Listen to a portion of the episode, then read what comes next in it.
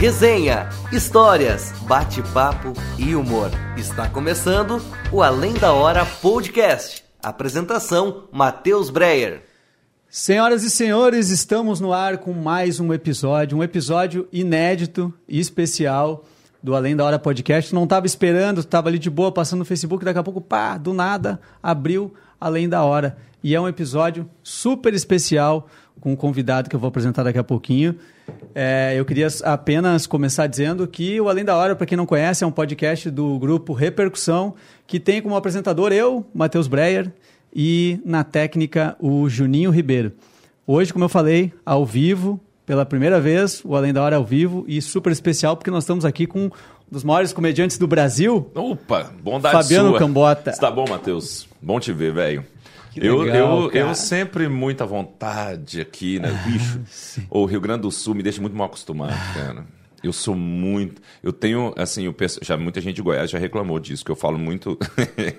Tem um É. episódio do Cabral que se passa aqui em Porto Alegre. Ah, sim. De que eu Aham. falo da minha vontade de ser gaúcho. Nossa, pegou malzão pra mim lá em Goiás, pegou malzão. A galera ficou muito chateada porque eu falei que eu queria ser gaúcho. Mas, cara, todas as vezes. Você sabe que eu quase morei em Porto Alegre. É mesmo? Isso, 1992, quando a maioria de vocês não tinha nascido. Eu, eu vim pra cá, eu tinha 14 anos por aí. Antes do Tetra. Antes do Antes Tetra. do Tetra. E eu vim a primeira vez aqui, molecote, molecote, passei um mês aqui. Eu tenho um amigo que mora em Porto Alegre, amanhã inclusive eu vou vê-lo. É, Ele era muito meu amigo na adolescência, e a família dele era daqui do Rio Grande do Sul. E aí ele passou na ele era um pouco mais velho que eu, ele passou na faculdade e veio morar em Porto Alegre. E logo no primeiro semestre eu vim aqui, no primeiro semestre dele de faculdade, eu vim aqui, passei 30 dias no inverno. Nunca tinha pegado no inverno. Gostou de Goiás, velho. Ah, sim. Julho aqui, o bicho tá pegando de frio. Lá tá sossegado. Agosto lá um calor insuportável. Aqui vocês estão morrendo de frio. Eu nunca tinha, eu não tinha, eu tinha, eu tinha moletom, cara. Era o que eu tinha de mais pesado. Aí eu vim, passei um mês. Eu tinha 14, 15 anos no máximo. E passei, imagina, ó. Nem ó, lavou o moletom, né? Porque era não, a não, única não, coisa não, que tinha como. Eu, eu dormia, acordava e andava com ele. Sim. Aí, o, o- olha o juízo dos meus pais também, né? Deixaram eu vir de ônibus, porque obviamente Que viajava idade de que tu tinha nessa época? 14, 15, cara. É. Eu vim de ônibus, é, fiquei 30 dias em Porto Alegre, conheci um bar chamado Ocidente. Ah, Ocidente. olha o nível. Amava e eu Ah, andava... é, cheio de, de, de bandas de rock, muitas bandas surgiram ali no Ocidente. Ali, cara, e eu assisti muito show de rock. Ainda existe Rosa Tatuada? Rosa Tatuada, Existe? sim. Acho que Rosa sim. Tatuada? Que era uma banda que fazia muito sucesso na época. Aham. E eu adorava, cara. Sabe, eu era meio rock and roll, assim, eu era poser. Aí. E aí eu ia pro. Eu lembro que eu conheci Rosa Tatuada, cheguei em Goiás mostrando Rosa Tatuada com a fita gravada, ninguém conhecia. Eu era o rei da escola, cara. Que eu sabia. Eu era um cara, eu era tipo um, um cara que fez uma aventura por 30 Sim, dias por Porto. sim. Nossa, eu voltei cheio de. Virou o ídolo da Eu escola, virei né? o ídolo da escola, Claro. eu explicava para as pessoas o que era frio. Era incrível. Sabe? As pessoas lá usam casacos de couro. As pessoas usam gorro. Aí, nossa, eu era uma grande novidade na minha escola, porque eu tinha 30 dias de história para contar. Isso aqui acontece muito com o pessoal que vem de fora e vem visitar a serra. E às vezes a gente vai ali, tipo, tá calor normal, assim, mas tu vê as pessoas com, com gorro, com casaco, porque elas compraram aquilo, né, pra, pra vir curtir o frio. Às vezes não tá proporcional. Ou elas sentem muito, tipo, baixou pra 18 graus, é um frio É, mas já é absurdo. hora já. A gente aproveita a oportunidade, não é frio, é oportunidade. O, o- eu lembro que nessa temporada de 30 dias, avisaram na televisão, pô, nós estamos falando de uma época que não tinha internet, Sim. né, não tinha WhatsApp, tinha nada. Então você via na televisão, vai nevar na serra. Vai nevar na serra. Aí nós corremos, eu e meu amigo, pegamos um busão, fomos pra serra. Eu não lembro direito. E não veio neve. Não veio, cara, veio É. um negócio muito e provavelmente parecido era um com sábado neve. ou domingo, não?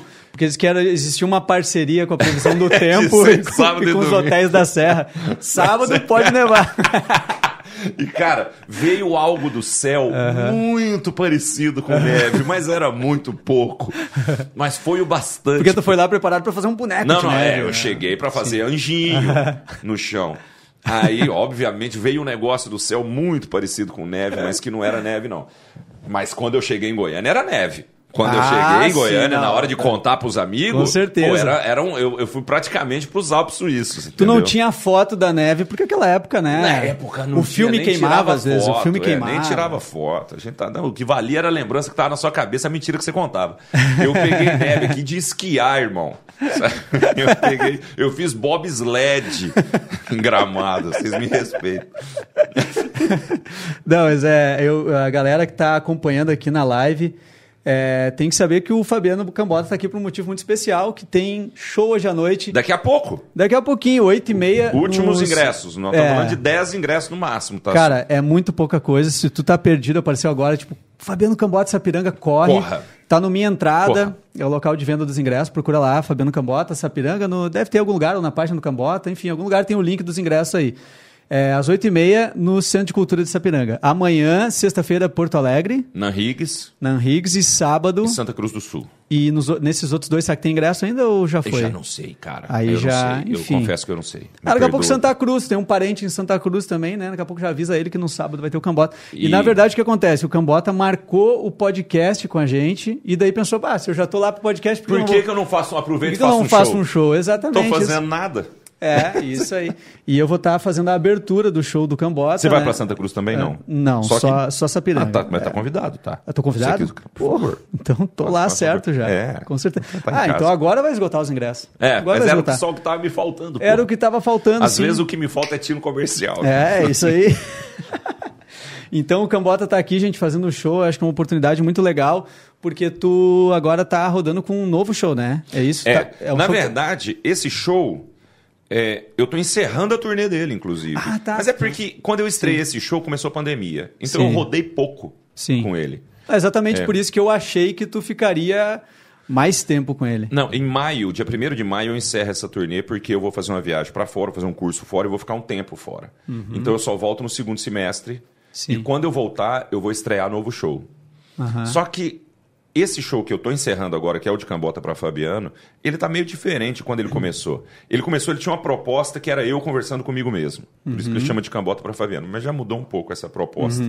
A gente vai Aí agora é chato histórias. mudar o nome também. É, né? eu também não vou mudar o nome, porque me dá preguiça de arrumar outro nome, entendeu?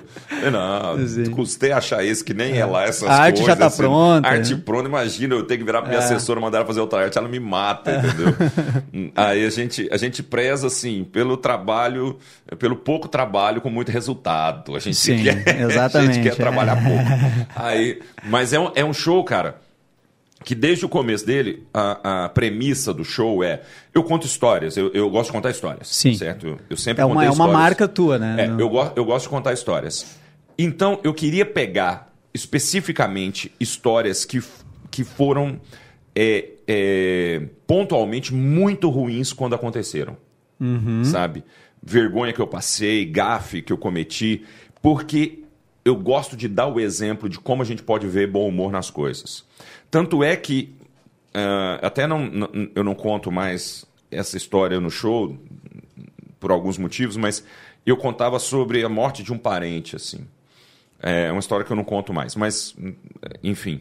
Porque a gente, cara, a gente tem uma tendência a sofrer muito durante o, o- a coisa ruim acontecendo. É natural. Aham, a gente...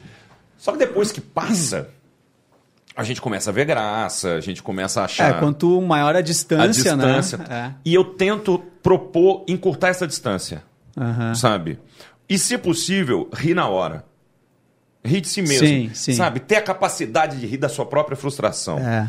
Sabe? Eu, eu, eu tenho tentado. É um exercício que a gente pode fazer, eu faço pra mim, não é, não é que. Ai, como é para você é fácil porque você é humorista, cambota. Não. É um exercício. Pô, eu também tenho minhas angústias e minhas coisas. Sim. Mas eu, é uma proposta que eu busco até pra mim. Às vezes a coisa tá acontecendo e a gente tá supervalorizando o problema. Isso é muito comum, cara. Isso é Sim. muito comum. E aí eu penso, não, vamos tentar ver o lado engraçado disso aqui. Sim, fazer do limão a limonada, né? Já Sabe? que aconteceu. Às vezes, quando a, cada coisa está acontecendo, eu já penso, vai ser muito engraçado.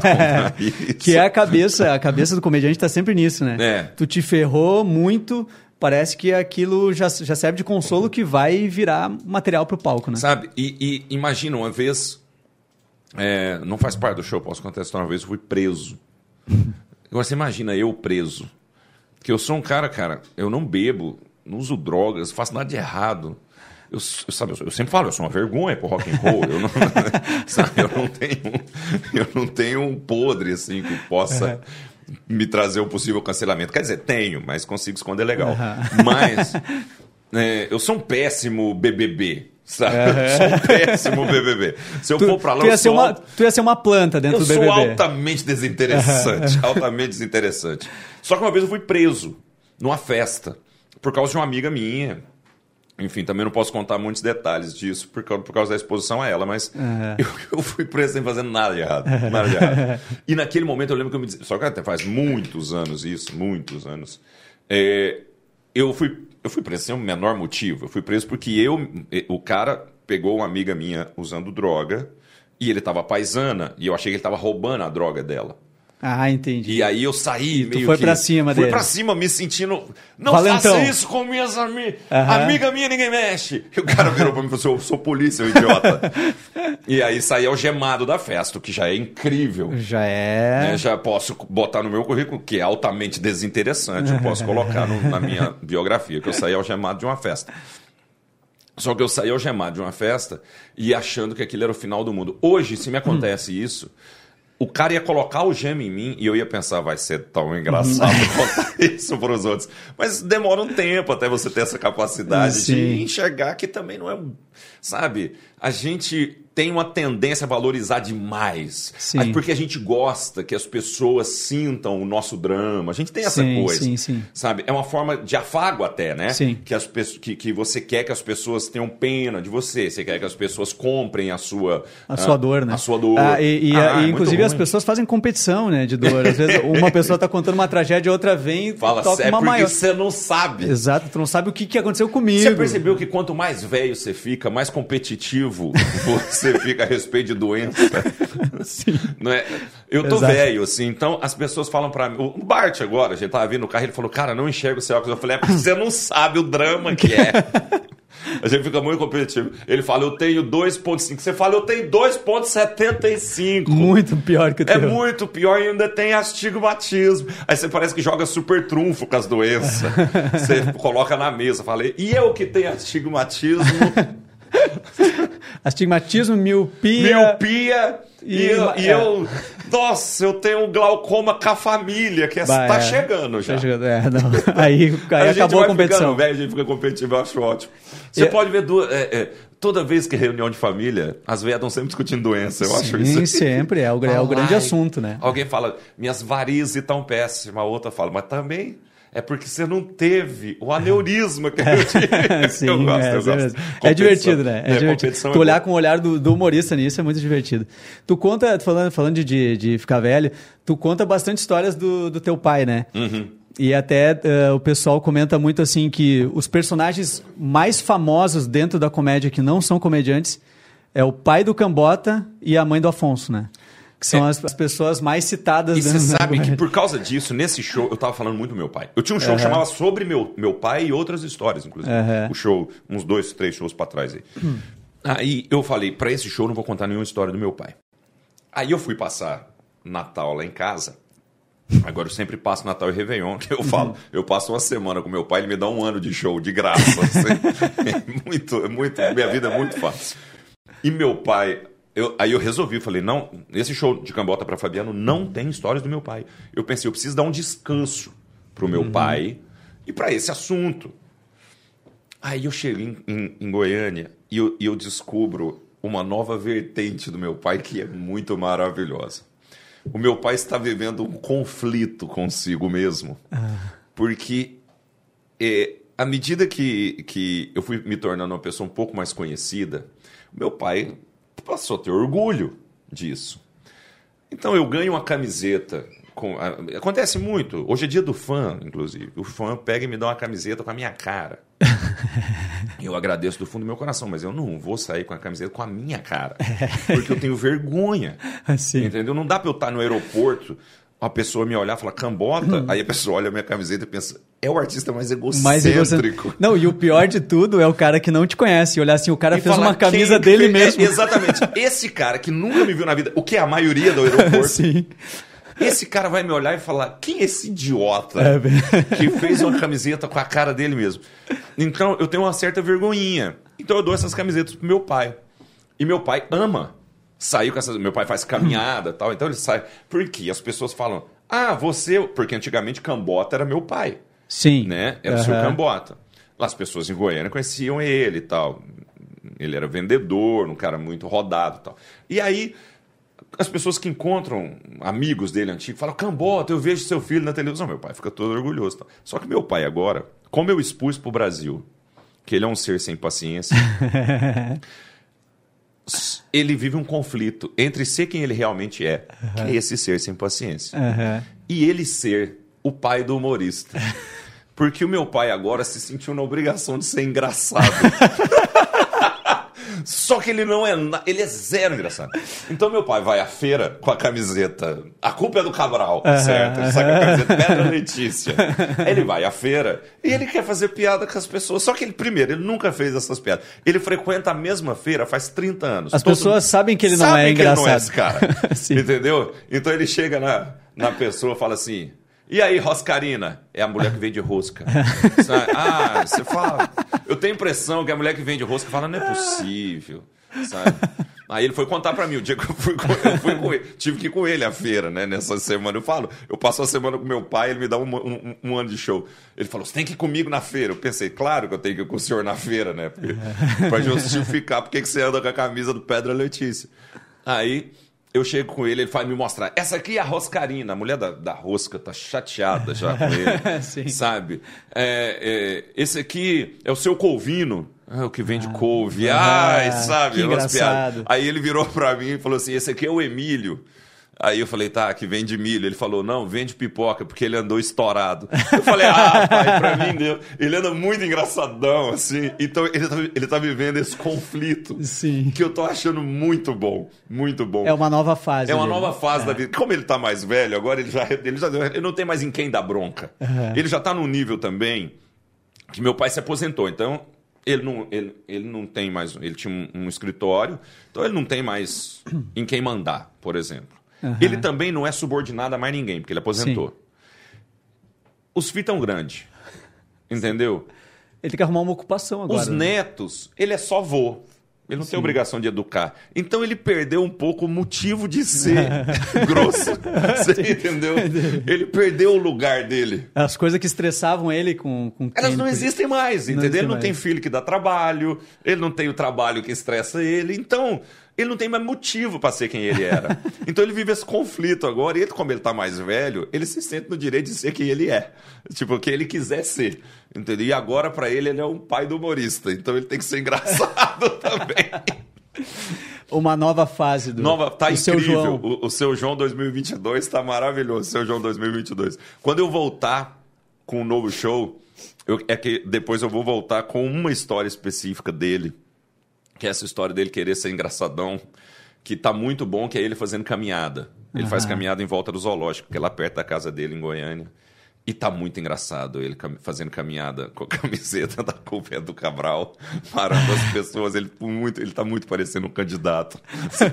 Ele não se ligou ainda, mas ele tá muito parecendo um candidato. Essa então fica pro, pro próximo, Do próximo show. Não, eu vou contar detalhadamente como é que ele para as pessoas na rua, que tá bem, tá bem engraçado isso. Aproveitando o gancho para lembrar então que, para quem está entrando agora na live, daqui a pouquinho, 8h30, tem Fabiano Cambota no Centro de Cultura de Sapiranga com pouquíssimos ingressos. E agora aqui entrando na live, pode chegar aí Bicho, o pessoal. que- da o hora pessoal que do- esse cara entrou, eu amo tanto esse cara. pessoal do Café das Nações veio trazer aqui um café pra gente. Olha que bacana. Ah. Olha só. Gostamos. Vamos, vamos, vamos mostrar aqui na câmera aqui, ó. Ó, Cookies, estamos de cappuccino. cappuccino, pão de Já queijo. tá soprado? Não. Já tá soprado. Valeu, muito obrigado. Um abraço. É, eu não posso falar que é o melhor, que a minha esposa faz um cappuccino também. Ah, tá. Mas é um dos dois melhores cappuccinos É, do Brasil. Dos dois, né? Fica ali, não vamos dizer qual é o melhor, é um dos dois. Mas é bom mesmo, hein? Nossa, vocês tinham que ter me chamado mais cedo, eu não sabia que tinha comida, não. Pessoal do Café das Nações, segue lá no Instagram, arroba Café das Nações. E aí vão, podem. É pra comer, né? Ah, tá. Sim, fica à vontade, é pra comer. Não, pô, o cara traz um pão de queijo Assim que tu lindo. botar na boca, começar a mastigar, eu vou fazer a pergunta. Então. Vamos lá.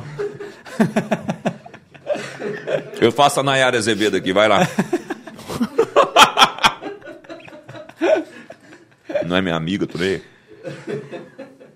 Galera, muita gente te conhece por causa do Culpa do Cabral, né? O Culpa do Cabral do canal Comedy Centro, para quem não acompanha, o pessoal deve, deve saber o que é um programa de comédia que já tem aí o que é uns 5, 6 anos no ar, né? Cinco anos. Cinco anos. A gente fez cinco anos agora. Que foi um, um programa que levantou bastante, né? Com certeza a tua carreira de todos os, os guris, todos os integrantes ali. Mas tu tinha uma, uma história com a música. Talvez algumas pessoas não saibam também. O Fabiano Cambota é da banda Pedra Letícia, fundador, principal compositor, né? Acho que todas as músicas são tuas, né? CEO. A CEO, exatamente, né? E é um, que é uma banda que faz rock com comédia, né? E eu, na minha opinião, eu, opinião de fã, é a melhor banda de rock com comédia, o melhor Ah. trabalho. A minha- Na minha opinião também. Na tua opinião também. Na minha opinião de É fã, que eu sou de Disso, mim é. mesmo. Eu De acho. quem anda com a camisa. De quem anda com a camisa próprio rosto. escrito Pedra Letícia. É, eu- o Pedra Letícia é uma banda. Quando a gente surgiu ali volta de 2007, mais ou menos, as pessoas tinham uma expectativa, e eu também, de que a gente ia fazer muito sucesso. Muito sucesso. A banda surgiu em Goiânia ou em São Em Paulo? Goiânia. Em Goiânia. Em Goiânia. Tá. Eu fui para São Paulo em 2009. Mas em 2009 a gente vivia um certo sonho, assim. A gente tinha aparecido no Faustão, tinha aparecido no Jô. Uhum. Com a banda. E a gravadora dizia pra gente: vocês são os novos Ivete Sangalos. Assim, vai ser um sucesso tal. E, como vocês podem perceber, sucesso não, Não, veio. é. E foi meio frustrante naquele momento. Só que aí eu demorei um tempo, e foi por causa disso, inclusive, que eu entrei pro humor. Aí, porque eu precisava pagar a conta, saca? Aham. Aí. Só Mas que é- depois eu fui me descobrindo aqui como humorista. O negócio de apre- apresentar um programa já veio muito depois. Porque, na tal. verdade, como tu, como tu fazia a composição das músicas, as músicas já tem muita piada na, Sim. na composição, Eu já- antes né? de escrever música, tu fazia piada ali. Eu já escrevia crônica de comédia antes. Ah, sim. Muito bom. Aí eu tinha é, a pretensão de ser só músico. As coisas foram acontecendo pra mim lá em São Paulo, meio que por acaso. Eu fui me apaixonando por isso. Por comédia, por, por teatro, ah, por televisão. Eu nunca tinha tido ideia de que eu faria isso. Só que a banda, depois de um tempo, a gente se, se restabeleceu como uma banda é, de nicho, entre aspas. A gente tem uma, é uma banda de humor.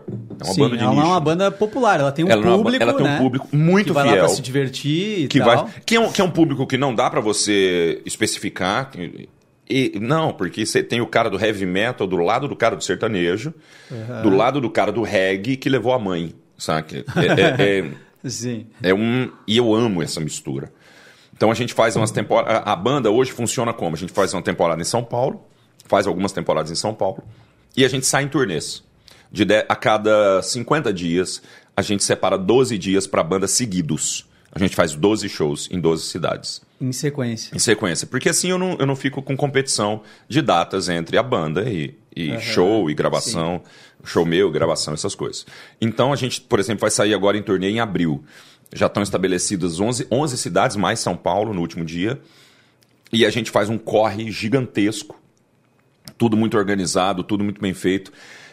Tudo esgotado. A gente voltou a tocar em teatro agora. A banda E toca em teatro muito também. fiel, né? Muito. Canta da fiel. primeira à última música. Aham.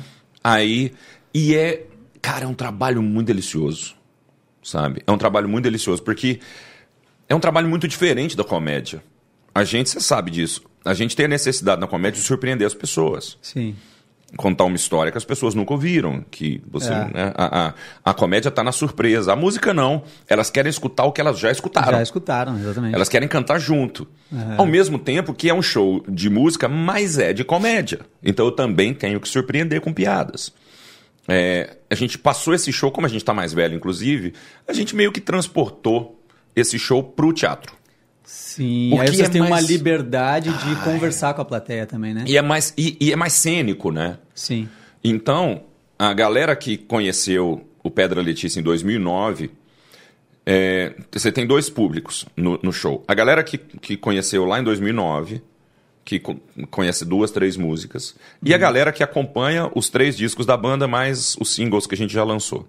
Essa que é a galera que eu te falei que canta da primeira à última música. Só que mesmo a galera que só conhecia três músicas se diverte, se diverte da primeira à última música. É um show Sim. muito divertido. Sabe? Sim. A pessoa vai dar risada. é, e é um, é um show muito gostoso de assistir. Pra mim, é um respiro. Porque Aham. imagina, você faz comédia, você sabe como é que é. Você repete o mesmo texto muitas vezes tal. Sim, vai eu ainda tenho uma girando com- vantagem, porque eu troco as histórias de um show pro outro. Tu troca a Entendeu? cidade, troca público, É, né? você troca coisa- público, né? é. enfim. Mas o, eu tenho a possibilidade de fazer e apresentar um programa de televisão num dia, de fazer um show de comédia no outro, fazer um show com a banda no outro, Uhum. fazer um show solo de música no outro, um solo não, porque é em dupla com o Chiquinho, que é o, o guitarrista da banda. Eu tenho um show chamado Outro Lado, que a gente toca outras músicas que eu escrevi fora Sim. da banda. Então, cara, E dentro da comédia, tu faz show solo, tu faz show com grupo, Faz show com, colegas grupo. também, que também é, divertido. Sabe? É, é, a gente fa eu faço, você faz ainda evento para empresa, que é muito comum, que é para mim é um outro show. Eu tenho uma palestra sobre é, é, bom humor e foco. então, Uhum. Bacana. é, ah, que é uma coisa que é meio esquecida assim. Aham. O bom humor ele tá muito ligado à produtividade. Total. As pessoas, Total. as pessoas têm a falsa impressão de que o humor tira o foco. E é o contrário disso. total. sabe? O, o- o humor exige concentração.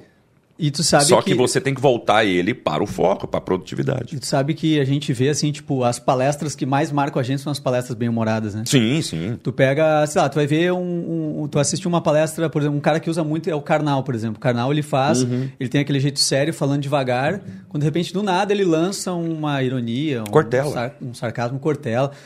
Então aquilo te faz, aquele, aquele respiro ali, né? Te dando risada, se divertindo, vai O- te fazendo prender a atenção, né? O, o vídeo, não vou colocar na conta desse vídeo, que é uma sacanagem. É, mas o primeiro vídeo do Cortella que eu, que eu vi viralizado é aquele do Sabe com quem você está falando. Assim. Que é um vídeo bem É humorado. um, é um clássico, exatamente. clássico, é um ele vídeo bem humorado. com uma, com uma grande piada. É uma, Uma cons- piada, ele tem um punch. é ele tem um Tem punch, final, exatamente. É uma construção Então, é uma cômica construção de de piada. Construção É. cômica de piada. É, Quando eu o conheci, eu sou muito fã dele. E eh, eu trabalhava no programa do Porchat, ele foi ser entrevistado pelo Porchat, ele falou... Cambota, adoro suas histórias. E eu falei... Você me conhece? Ele falou, conheço, conheço as histórias do seu pai. Eu falei, Ih, acho que eu venci um pouco na vida. e aí a gente conversou nesse dia. Eu tive poucas chances de conversar com ele na minha vida. É, esse dia ele virou pra mim e falou assim: o humor tem o poder de atrair as pessoas. Porque o humor tem o poder de congregação, de união. De união, exatamente. O que que te uniu às outras pessoas agora, por exemplo, durante a pandemia? Troca de meme, cara. Uhum. Os grupos, que que a maioria dos grupos de WhatsApp são grupos que você troca meme, você troca piadas. É. Tem uns Então, 10% de grupo de trabalho ali e o resto é. O resto é zoeira, é. sabe? O, o, o humor, ele é congregador. A gente Sabe, gosta a de gente estar é que- perto de quem é bem-humorado, né? Sim. A gente é que está passando por um período em que o humor é um grande risco. E a Sim. gente, a gente sabe, disso, a gente bem sabe disso. O humor é um. É uma profissão de risco, cara, sabe? É, bem, o sim. bop do- da palavra, assim. É, a gente sai é pra muito rua e não sabe se é muito voltar a confundido vivo. com opinião, né? Isso é um grande problema. Sim. É, sabe? Você quer ver um negócio? A gente tava falando sobre a banda. Eu, eu, eu, eu cometi erros ao longo da minha vida como compositor porque eu não sabia como as pessoas iam interpretar músicas. E na década de 80, Dire Straits fez uma música chamada Money for Nothing. A galera mais velha Clássico. toda conhece, um clássico do Dire Straits. A letra da música é sobre um cara que ele parece ser tipo um vendedor de loja de eletrodoméstico, que morre de inveja da- do que ele chama de bichas que estão ganhando dinheiro na MTV. Certo? A letra é, é pesada, porque ele chama de pessoas, os caras de bichas, de não sei o quê. Aí na, é- na época, 80, veio um monte de gente falar: ah, porque essa letra é muito homofóbica. Isso na época, nem se falava a palavra homofobia ainda, mas as pessoas acusaram ele e tal. Ele falou: não, não, não sou eu. Ele falou: eu construí um personagem dentro da música. Sim. E é esse cara que morre de inveja. É. Por causa dessa música.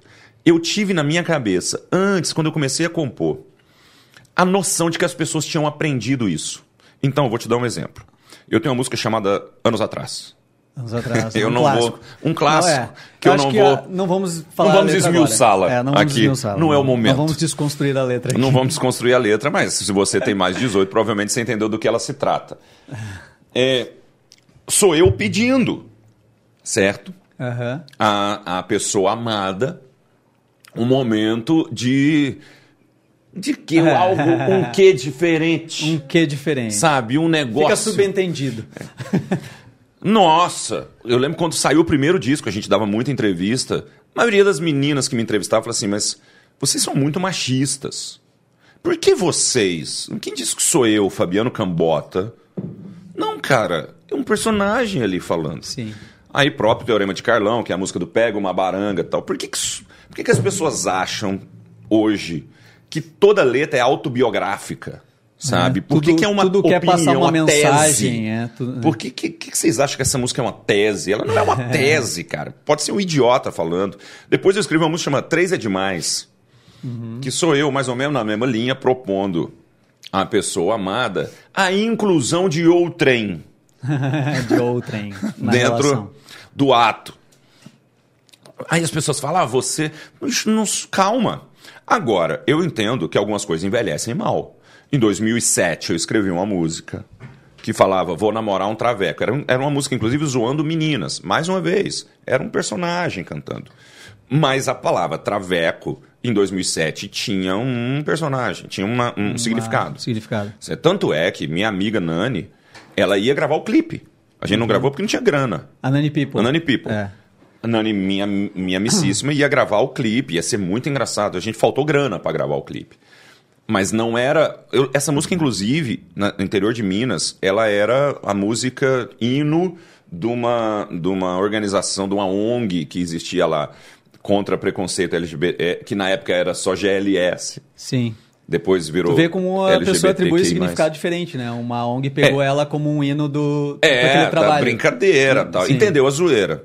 Só que eu entendo que hoje a palavra tem outro peso. É uma música que eu perdi a graça de cantar. Sim. Você entendeu? Porque eu não quero ofender as pessoas, eu quero Sim. divertir quando, as quando, pessoas. quando tu sentiu que pode estar sendo mal interpretado, É, aí eu já não quero mais. tu já não quer mais fazer. É, não tem por que eu fazer isso. Eu, claro que eu abro mão. É uma piada só, não é uma música só. Eu não, por que, que eu não posso abrir mão dela? Sim. Eu tenho, tenho um milhão Não de outras piadas pra te show, contar. né? É, tem um milhão de outras coisas pra te contar sem, te, sem que isso te dê gatilhos ou etc.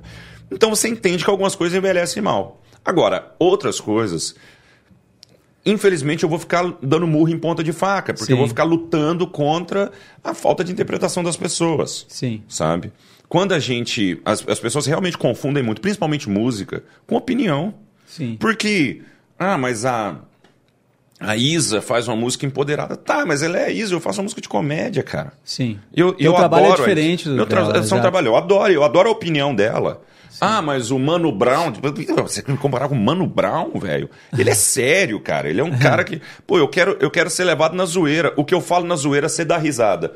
O que você não deu risada, você leva a sério? Sim, é. Que, que, que, que falta de noção é O essa de próprio, o próprio Mamonas Assassinas, que foi um grande sucesso, hoje seria muito cancelado. Vamos falar sério, né? Cancelado, muito cancelado. Você sabe que eu, eu, fui, eu fui fazer um show em Guarulhos e a irmã do Dinho foi ao, ao meu show, show de comédia. Foi ao meu show e aí a gente ficou conversando depois do show e, e eu, eu tava achando aquilo meio surreal, saca? Uhum. Conversar com a irmã do Dinho, eu pensar, cara, eu fui tão fã deles. Que Eu é fui a uma, um- é um, eu imagino que seja uma grande referência. É, né? é. Eu fui a um show dos Mamonas em 95. E, cara, 95, 96, não lembro. É um show absolutamente lotado em Porto Seguro. E, cara, e muita coisa daquilo ficou hum, fortemente registrado na minha cabeça, sabe? Aí a irmã dele falou assim: Eu tava te vendo no palco hoje, ela falando isso pra mim. Ela falou: Eu tava te vendo no palco hoje e eu imaginei que se meu irmão tivesse vivo, ele ia estar fazendo isso aqui, ó. Provavelmente. E eu penso: sim, ele estaria fazendo comédia. Com absoluta certeza. Certamente. Com absoluta certeza. Porque todo mundo fala que ele era um cara muito engraçado, né? Muito engraçado. Então, com certeza ele estaria no com palco certeza fazendo. ele estaria. Com absoluta certeza. E aí, e aí ele ia ser um regaço, né, velho? Porque ele era muito carismático. Aí. Só que, obviamente, provavelmente, aquele humor, aquele humor do primeiro disco dos Mamonas teria ficado para trás. Pros Sim. próprios. Vamos imaginar uma continuidade. eles teriam amadurecido esse humor. Teria mudado, né? Mudado, sim. Sim. Lembrando que, pra galera que está na live, nós estamos aqui ao vivo com o Fabiano Cambota, da Culpa é do Cabral, do canal Comedy Central, que estará daqui a pouquinho. Agora são o quê? 7h36? Às 8h30. Show aqui no Centro de Cultura de Sapiranga. Corre, porque não sei se tem mais ingressos. Acho que a gente É, eu, eu acho que agora nem precisa correr mais, Não, e, acabou. E quando eu anunciei que abriu o show, deve ter esgot, terminado de eu, esgotar. eu com imaginei, sabe? Foi isso, né? O público feminino deve ter pensado, é hoje que eu me acabo. Matheus Breyer possuirá-me. Possuir-me-á. Estou possuindo a mesma pessoa há mais de 20 anos. Então Mais tá de tudo 20 anos? É, Cara, mas tem quantos anos? 39. Caraca. Tu achou que eu sou mais. Tu achou que era mais. Eu achei que você novo, era mais novo. Achei que você tivesse. cara eu, eu, novo. eu, eu ia falar assim, uns 33. É mesmo? 32, é. Ah, já, então eu já tô meio acabado. eu pensei, o cara, começou a namorar com 30. 12 anos a menina. Normal as pessoas me encontrarem não, acho que uns 28, 29. Agora eu já tô com 33, 32. já tá. É, pra você ver que- tá. Agora, é. cada ano que eu passo, É. pro ano que vem já vai subir pra Faz, 36. eu fiz um botox, tô ótimo. Cara, meu botox é incrível. Porque a mesma. Ó, vou tirar os óculos, você vai ver. Faço uma piada, eu faço. Hã? Aí. Ganhou na loteria quando bota. Opa! Aí. cê- Sua avó morreu. Opa! É a mesma cara, não. É a mesma expressão. É incrível. Adoro, adoro botox. Maravilhoso. Fabiano Cambota vai estar fazendo um show de stand-up comedy chamado De Cambota para De cambota Fabiano. pra Fabiano. Isso. E muita gente que certamente que vai estar ali, eu imagino que tenha pessoas da, de cidades vizinhas também, Campo Bom, Novo Hamburgo, cidades aqui na Redondeza, que são muito fãs do Culpa do Cabral. Então, ah, nessa parte final, eu queria que tu falasse um pouquinho sobre isso. A gente não chegou a falar muito ali quando começou na comédia, mas foi mais ou menos por 2009 que tu entrou, né? É. E o Culpa é do Cabral, que é um grande sucesso, acho que. É, pelo que se fala, nem uma vez que eu até conversei com o Nando Viana, acho que ninguém esperava que ia ser Não. tão, tão grande assim, né? É, vamos ser, re- vamos ser realistas. É uma grande golpe de sorte de todo mundo, assim. Todo mundo foi chamado pra fazer, né? Cara, Pro- as pessoas. É, primeiro que o grupo não era aquele original. Alguns nomes eu sei que, por exemplo, Murilo Gun estava envolto num outro projeto. Eu soube disso, que era o Murilo Gun. É, acho que o Murilo. No Paulinho lugar do Murilo Serra. Gun entrou o Rodrigo. né? Rodrigo. Na verdade, en- ia entrar o Nil, que estava no outro projeto do Multishow, que era o. Renatinho, Aham. a banda, que era com o Murilo, com a Tatá. Aí ele não podia topar. Aí ele indicou o Rodrigo. O Sim. Rodrigo, eu conhecia, ok, assim, era um cara que eu já tinha estado com ele. O Nando e o Ventura eu já era amigo. O Nando, eu era muito amigo mesmo, porque a gente fez show juntos quatro anos, eu e Nando. No, bar ao vivo. No bar ao vivo. O bar Quatro ao vivo é um toda que onde segunda-feira. muita gente começou ali. Se né? juntar os quatro anos de show que a gente fez no Bar ao Vivo toda segunda-feira, não dá 100 pessoas de público. Não dá o público do teatro que vai não, estar dá, hoje. não, tio. não, não, não, não dá longe, não dá longe. É, eu, sei, eu soube E que eu- era assim, que diz que era, às vezes estava cheio, mas muitas vezes tinha 10 pessoas. É, a é. gente cansou de fazer show pra 10, 15, 20 pessoas. Nossa, eu e Nandita, a gente já passou muito perrengue junto. Aí, o que foi um problema nas primeiras temporadas, porque como eu tinha mais intimidade com o Nando, eu era mais direto, grosso e seco com Entendi. ele. E as pessoas achavam que eu não gostava do Nando. Falavam, ah, Aham. você gosta menos do Nando. E eu pensava, não, Tu é sentia o mais contrário. liberdade Eu pra- tinha mais liberdade de cortá-lo. Aham. Aí, o, o- o Ventura também eu já conhecia há muito tempo, lá do Bar ao Vivo, da, da cena de comédia de São Paulo, eu já era, já era meu amigo também. O Rodrigo eu conhecia mais ou menos, o Rafa, eu tinha visto ele num vídeo e era isso, sabe? Eu tinha achado, nossa, que cara engraçado num vídeo, e acabou. Aí quando a gente chegou, as primeiras temporadas foram gravadas na Argentina. Eu conto isso, parece uma doideira, mas, cara, numa época em que o Rafa não era estourado, igual é, Rodrigo não era nada estourado, Rodrigo era o menos conhecido de nós cinco. Você imagina, cara, Rodrigo, o melhor stand-up do Brasil hoje. Melhor stand-up do Brasil. O Rodrigo Sem erro. tá mandando bem demais. É, melhor stand-up do Brasil. O meu é o segundo. O dele é, é o primeiro. O, O meu é o terceiro. O meu é o Isso, terceiro. tamo- até ia falar. Nosso Até tá empatado em segundo. Com certeza. Depois, Thiago Ventura, De- Ah, Afonso não, aí Padilha. depois, é longe, né? Longe. Longe, bem longe. né? Bem certeza. longe. Aí vem. Então. É, eu ia Aí- dizer isso. Eu considero nós três os melhores. Eu, tu também e tô, tô Maia. nessa. Mas eu sempre falo, Rodrigo hoje tem. O Rodrigo realmente chegou ao nível do Ventura, sabe, do Afonso, que eu, eu acho esses são o topo, assim, da, da cadeia alimentar. Rodrigo tá lá, brilhando. Aí. e- esse cara, no começo, não tinha, não, não tinha público, a gente não tinha intimidade e tal. Só que a gente foi pra Argentina. Num- numa época que o celular com internet era uma coisa recente. Há cinco anos, cara, não era uma coisa, você não tinha essa velocidade. Ah, internet ruim, internet não tava ruim na Wi-Fi, era- Argentina, é. certo? A gente duro, todo mundo sem dinheiro, todo mundo meio na bosta, assim. O único que tava melhorzinho era o Ventura, que tinha estourado os vídeos do Facebook. Sim. Mas o resto, cara, a gente tava... O sonho do Rafa era pagar uma dívida que ele tinha, era só isso, cara, você entendeu? Sim. Só que o que, que aconteceu? Como a gente realmente não era um sucesso, a gente não era ocupado como os meninos são hoje, principalmente. Eu sou desocupado ainda, mas os meninos são muito ocupados. Entendeu? E então a gente ficou muito junto na Argentina. E essa primeira temporada, ela é chave pra tudo dar certo, que é o que eu falo, cara. É um caldeirão de sorte também. Porque Sim. o Comedy Central pegou um nome aqui, pegou um nome ali, não sabia onde ia dar. E disse que o, o Culpa é do Cabral, o formato em outros países não tinha dado muito certo, né? Hum, Ele. Ele não tinha o meu papel de host. Eram cinco Ah, caras sim. batendo papo. Entendi. E esse papel me foi apresentado e eu pensei, mas eu me ferrei bonito, hein? Pois é, mas foi, foi quando tu já foi de cara definido que tu ia ser o host, porque Apre- o teu Você vai trabalho ser o ali, apresentador, eu falei. é, Ferrou. o teu trabalho ali é levantar a bola pros outros, né? E aí eu pensei, cara, então como é que eu vou vender meu show? Sim. Não, vai fazer e- pouca aliás, piada, né? Tem um É. problema grave aí que é, na mesma época, eu tava estreando no programa do Porchat. O programa do Porchat tava estreando. E lá eu era o vocalista do Pedro Letícia. Porque o humorista Uhum. era o Paulinho, Paulo Vieira. Sim.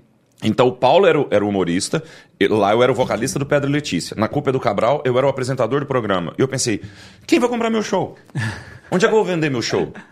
Tanto é que aconteceu, eu falo, em Jaraguá do Sul, em Santa Catarina, eu cheguei pra fazer um show, tô na padaria comendo. Aí uma menina virou pra mim e falou: Cambota, eu adoro você, eu adoro essa Culpa é do Cabral. Tava na segunda temporada. Adoro a Culpa é do Cabral. O que você tá fazendo aqui em Jaraguá do Sul? Eu falei. Eu tenho uma apresentação aqui hoje. Ela falou: você vai apresentar quem? eu falei: eu vou apresentar eu. Ué. Eu vou fazer um show. Ela falou: mas não vem ninguém com. Tipo. Não, não vem mais nenhum Ela, outros? ela não entendeu que eu iria fazer um show. E eu entendo a cabeça dela. Sim. Ela pensou: ele é um apresentador, quem que ele vai apresentar? Sim. E então houve essa dificuldade no começo. É, melhorou um pouco depois. Eu lancei dois especiais de comédia no YouTube, tudo isso ajuda. Mesmo assim, tem, tem os, os, os episódios de stand-up comedy do próprio Comedy Central que ajudaram muito. Mas, cara, eu ficava perdido. Então, esse, esse primeiro papel que me foi proposto, ele era uma aposta do Comedy Central Brasil. Porque a diretora, que é a Marina, que hoje está no Netflix, ela virou e falou assim: ele precisa apresentar. Alguém precisa comandar. Então vai ser esse cara, ele é mais velho, ele é mais é, sériozinho. Então tá bom. Eu falei, beleza, me foi dado um papel que era uma bosta. Eu pensei, cara, me ferrou esse papel. Porque a hora que, hora que eu vou fazer piada? Só que na primeira temporada, a gente se divertiu muito, cara.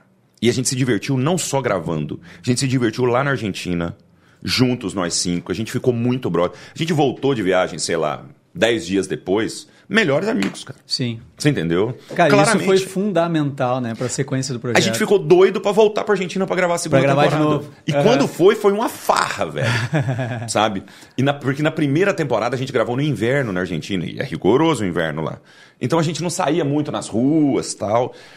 Na segunda temporada a gente gravou no verão e fechou um hotel só pra gente. Era um hotel que pequenininho e tal. Então tinha piscina no hotel, a gente passava o tempo inteiro na piscina do hotel. A gente gravava, voltava pra piscina do hotel e passava dando risada até de madrugada. Cara, foi uma farra. Então estabeleceu-se ali uma amizade que é muito real. Tanto é que, ah, obviamente, eu não encontro os meninos o tempo inteiro. Eu encontro mais o Rodrigo, por exemplo. O Rodrigo é um cara que eu encontro mais. Porque a gente joga FIFA, eu vou muito ao show dele testar minhas piadas, que eu não sou idiota de testar no meu show para estragar meu show, prefiro estragar o do Rodrigo. Então, eu vou muito ao show do Rodrigo. é, ele vai ao meu show, a gente tem, eu tenho, eu tenho até mais proximidade com o Rodrigo hoje. O Ventura também eu vejo mais, mas o, o Rodrigo tem mais proximidade. Aí, eu não vejo os meninos o tempo inteiro. E, e é todo mundo muito ocupado. O Rafa mora no Rio, entendeu? Nandito tá com a família dele. É, o Nandito dedica o tempo dele à família dele. Eu tenho minha família que mora em BH, eu moro em São Paulo. Então, eu sou muito O Ventura recluso. agora comprou uma... Uma um- chacrona, uma- Um, entende? spa da galera, né, que todo mundo vai... É, e o Ventura agora é um businessman, entendeu? Sim. Aí tem a marca de roupa Tem a do marca de Ventura. roupa, Bicho, o Ventura é. ele é um gênio, cara. A real Ele é é. essa. O Ventura é um gênio. É muito cabeça. Aí Aquela cabeça grande É, é, pensa ali, bastante, ali, né? ali pensa, entendeu? Não é É. aquela cabeça grande, as ideias incrivelmente não se perdem ali, incrivelmente. Ele é, ele é um genial, ele é genial. Aí, então, o que que acontece? Quando a gente vai gravar, é meio que uma reunião da gente. Então a gente se diverte valendo, cara. Porque qual que é a chance? O Ventura me mandou uma mensagem semana passada, falou: "Pô, Cambota, vou fazer um churrasco amanhã, vem aqui em casa". Pô, eu tava em Blumenau. Você entendeu? E aí ele me mandou, faz uns 20 dias, ele mandou uma mensagem: "Vem aqui em casa também". Aí eu tava, tipo, no outro parte do Brasil. E a mesma coisa. difícil vocês É conseguirem difícil reunir reunir, todo os mundo, né? cinco. É difí- impossível, cara. Só que tem que reunir pra gravar. Então, uma farra. Tanto é que o Comedy Central, antigamente, quando a gente ia gravar episódios, eles gravavam o promo no primeiro dia. Pra quem não sabe, promo é propaganda, Entendi. foto, ahn, vinhetas. As vinhetas que vão entrar no canal, Vinhetas que vão entrar no aham. canal. Isso demora um dia pra gravar, é uma canseira. Aham. Eles gravavam antes no primeiro dia. Só que nessa gravação do primeiro dia, a gente se reencontrava depois de um tempo sem se ver. Então a gente gastava um monte de assunto gravando promo, que não tinha nada a ir ao ar. Aí o Comedy Central começou a inverter. Então a gente se reúne e começa a gravar episódio. Quando acaba tudo, a gente grava os É, promos. sim. porque aí já acabaram os assuntos também, a gente não perde tempo. E já melhora a qua- a qualidade dos episódios, né? É, porque aí, cara, é muito engraçado. A gente não costuma gravar na ordem, né? Sim. Então, às vezes, sei lá, a gente vai gravar o sétimo episódio da temporada, grava primeiro. Tem episódio que a gravação, que vai ao ar, tem 45 minutos, a gravação demora duas horas e meia. As pessoas que, que. Todas as pessoas que já assistiram a gravação do Cabral ao vivo, todas, sem exceção, falam a mesma coisa. Precisava ir tudo ao ar. Sim, Sabe? sempre falta o alguma extra, coisinha.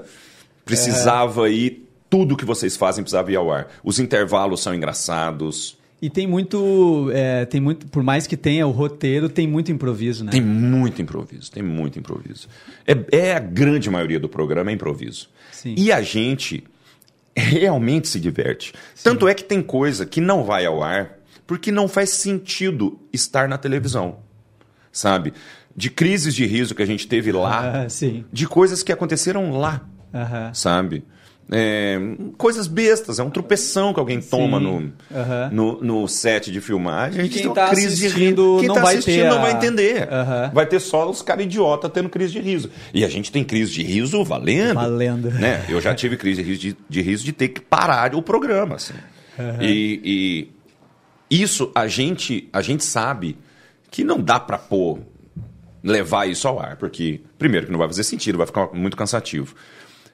As crises de riso que foram ao ar, eu garanto pra você, por exemplo, teve uma crise de riso da carta do Rodrigo, que é famosa, assim, pra quem assiste o programa. O, o Rodrigo tinha que fazer uma carta, só pra vocês entenderem o contexto. Rodrigo tinha. Todo mundo tinha que escrever uma carta ao Pedro Álvares Cabral, certo? Eu não sei porquê, em algum momento. Só que esse, esse, esse é um, do- um das poucas coisas que são passadas antes para os meninos. Sim. Para que eles produzam. E um não sabe do outro, certo?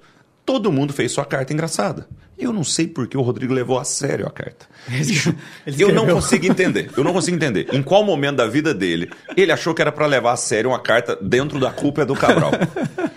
Ele fez uma carta seriona. Ele tava de certo nessa vibe de, Ele da- estava da meio pandemia, revoltado meio no dia. e tal. é. Escreve a carta, mandou para a produção do Comedy, para a redação do Comedy Centro. As meninas falaram: tá bom. Tá bom. Transcreveram a carta, colocaram tipo num pergaminho bonitinho para ele abrir ao, ao vivo. Só que entre ele ter escrito e a gente gravar, deve ter passado um mês. Ele nem lembrava da carta. Certo? Grava um material, a gente produz um material gigantesco. No dia de gravar, ele abre a carta e começa a ler. E ele se dá conta que ele escreveu um negócio Não muito sério. Isso é difícil as pessoas entenderem estando em casa, porque toda essa explicação que eu te dei não foi dada para quem está assistindo. Sim. Eu simplesmente tenho uma crise de riso. Sim. Porque ele não para. Porque ele não todo para. mundo tinha feito um negócio Todo mundo tinha engraçado. feito um negócio engraçado e ele, cara, tipo uma lição de moral, malandro. E aí, eu e ele, a gente começa a ter uma crise de riso. Ele nem consegue terminar a carta. Eu guardei a carta pra mim, eu pus num quadro. Porque é muito, muito engraçado.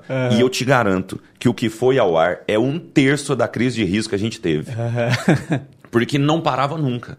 A partir dali, a gente não conseguia gravar mais nada, cara. Sabe?